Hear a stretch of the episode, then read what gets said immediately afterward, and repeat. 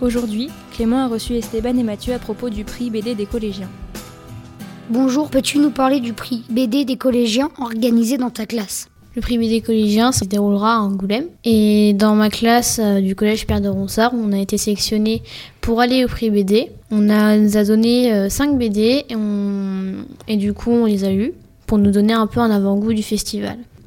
Quels sont les trois BD que vous avez choisis Nos trois premiers choix ont été pour le premier euh, Collège Noir, qui a été écrit par Ulysse Malassagne.